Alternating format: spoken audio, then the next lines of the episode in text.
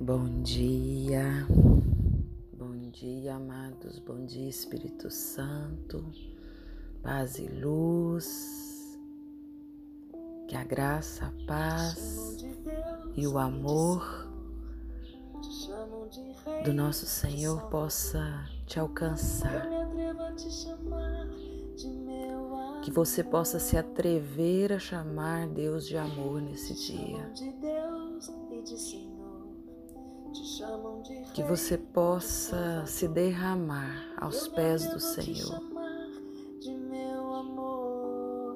Atreva-se a colocar Deus no lugar dele na sua vida. Tu és lindo, Pai. Tu és o centro da minha vida. Tu és a garantia que eu tenho. Tu és o meu descanso, Tu és a minha vitória, Tu és a minha força, Pai. Tu és tudo que eu preciso.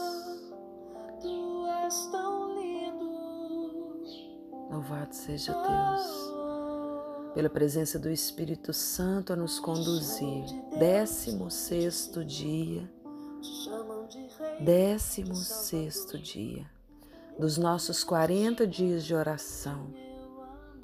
E seguimos tocando no milagre, seguimos tocando na restauração, seguimos unidos em oração para receber das mãos de Deus, amados, aquilo que Ele tem de mais precioso para nós, o néctar o néctar daquilo que Deus tem de mais precioso, Ele vai apresentando à medida que nós vamos nos entregando em oração.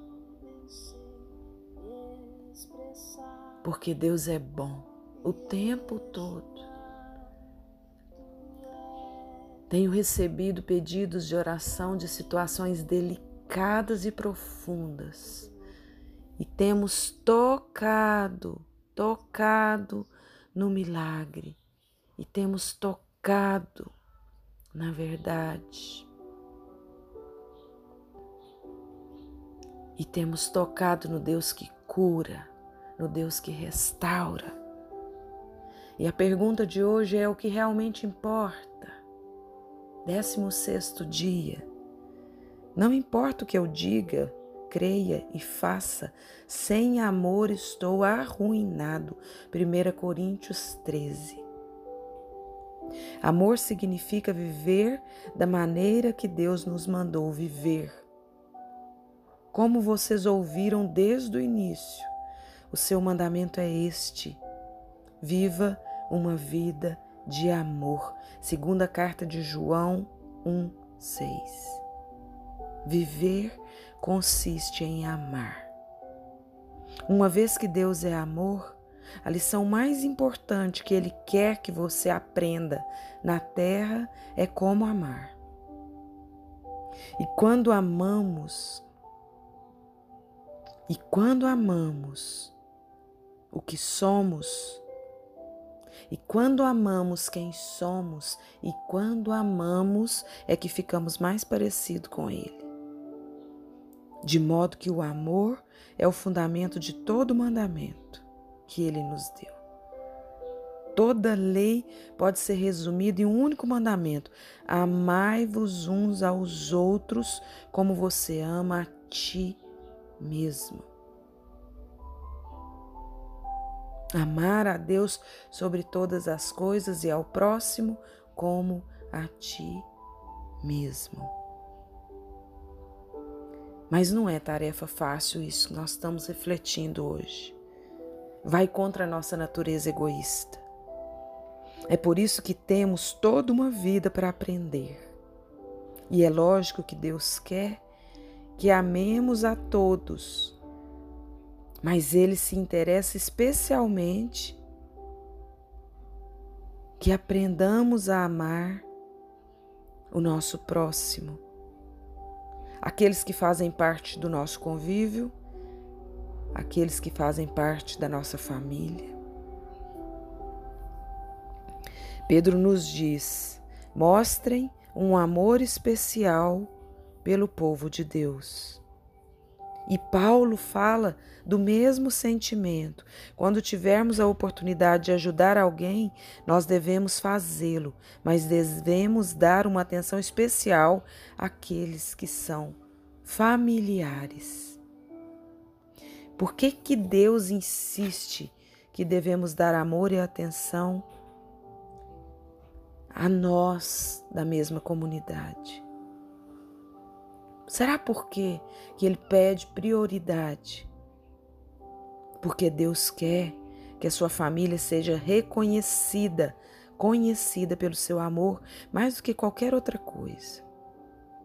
Jesus disse que nosso amor uns pelos outros e não as nossas crenças doutrinais é o nosso maior testemunho perante o mundo. Ele disse: Esse profundo amor que vocês tiverem uns pelos outros provará ao mundo que vocês são meus discípulos.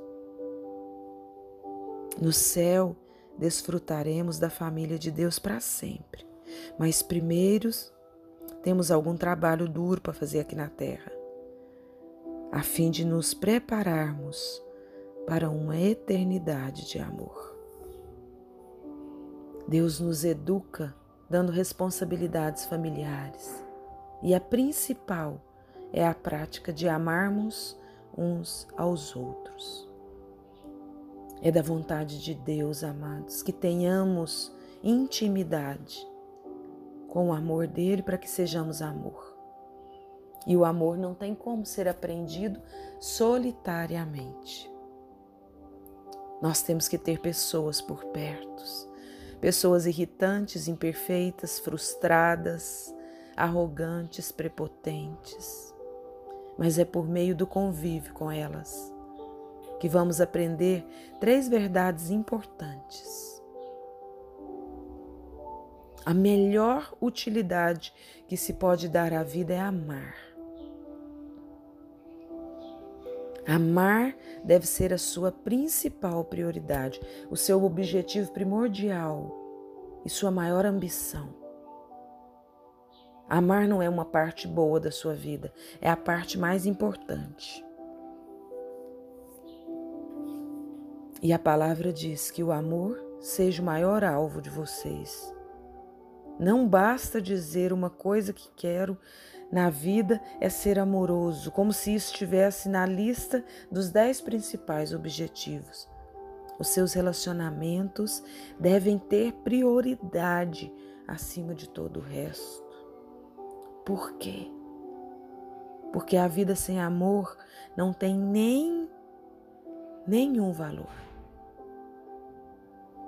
Paulo levanta a questão: não importa o que eu diga, creia e faça. Sem amor estou arruinado.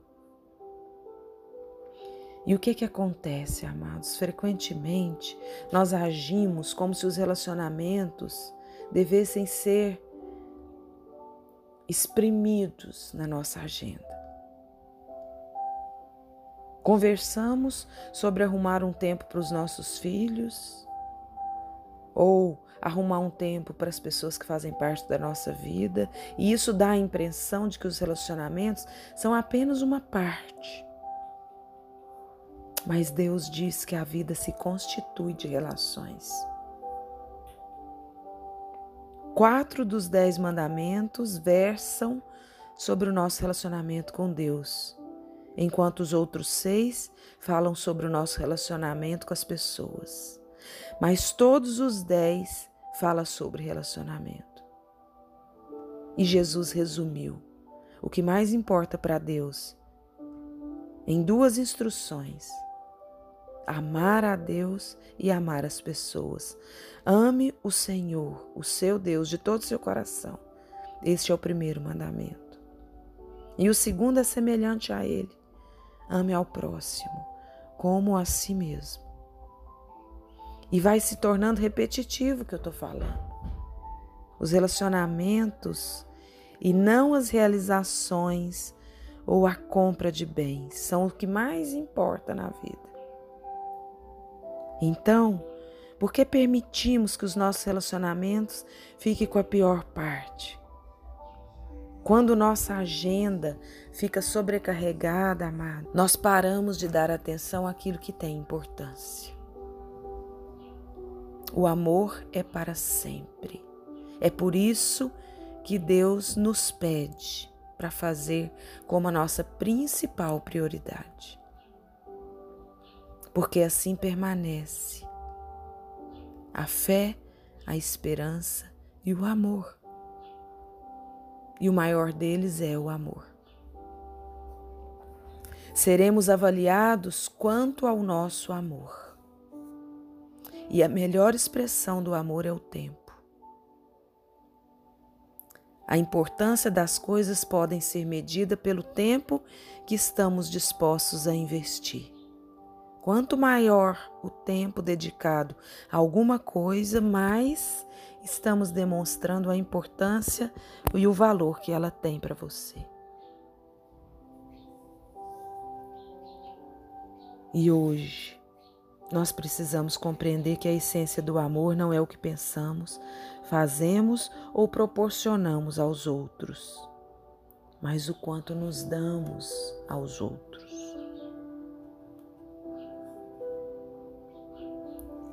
Amados, o melhor momento para amar é o seu hoje, o seu agora. Você precisa refletir, pensando sobre o seu propósito no 16º dia, que a vida consiste em amar.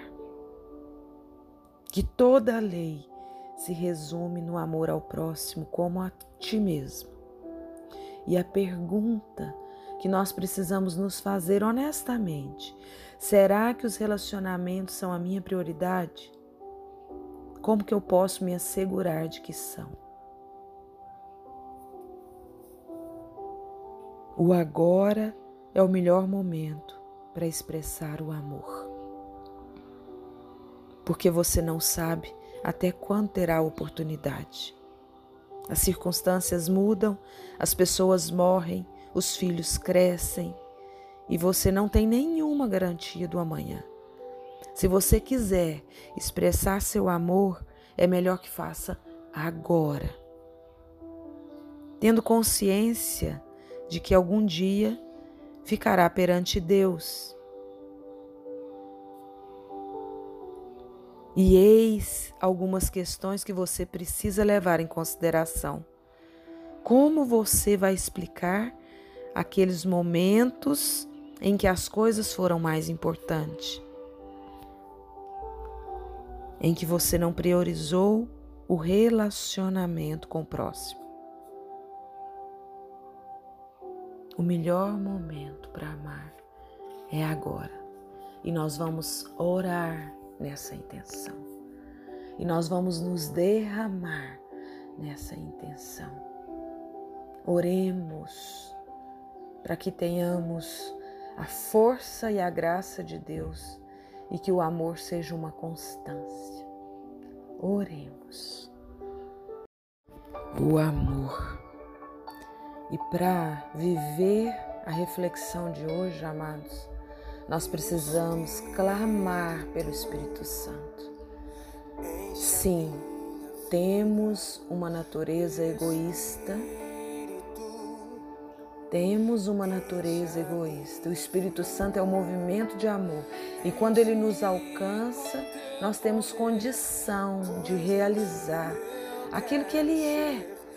Deus é amor o Espírito Santo, movimento de amor, e nesse clamor nós podemos experimentar uma única forma de ser amor. É a conexão com Deus que vai nos fazer transbordar aquilo que precisamos ser. Por isso que nós precisamos ir até a fonte, beber da água limpa, fazer o movimento de entrega renunciar à nossa natureza egoísta e de forma incondicional ser amor, sem esperar nada. Erga suas mãos, olhe para o alto, olhe para Deus e fala para Ele: me permita tocar no teu sagrado, Pai. Me permita que o teu véu do amor possa me inebriar de uma forma que. de uma forma que eu nunca mais me esqueça como é o amor nas relações, o amor na minha experiência com aquele que me irrita, o amor na experiência com aquele que me ensina a ser humilde. Manifesta, Pai. E de forma especial nesse dia, eu te peço por aquelas pessoas que me pediram a oração e que pela minha fé os teus filhos foram tocados o tumor retirado, a cura proclamada, a vitória recebida, a ferida cicatrizada. Porque por onde o Senhor passa e faz o teu milagre, Pai, o Senhor levanta um exército que te segue. Porque o milagre é o sinal do teu amor. O milagre é um sinal do quanto nos ama. E às vezes precisamos tocar nas tuas chagas, tocar no teu sangue. Nós estamos aqui hoje, unidos ao teu amor. E o nosso coração se derrama, Pai. Se derrama diante da tua presença, porque nós podemos sentir juntos a manifestação do teu poder, a manifestação da tua graça. Repousa sobre nós, Senhor. Repousa sobre nós. Quero te louvar e te bendizer e te agradecer, porque o Senhor nos permite tocar no Deus de milagre e no amor que cura a humanidade. Paz e luz, Pai. Paz e luz.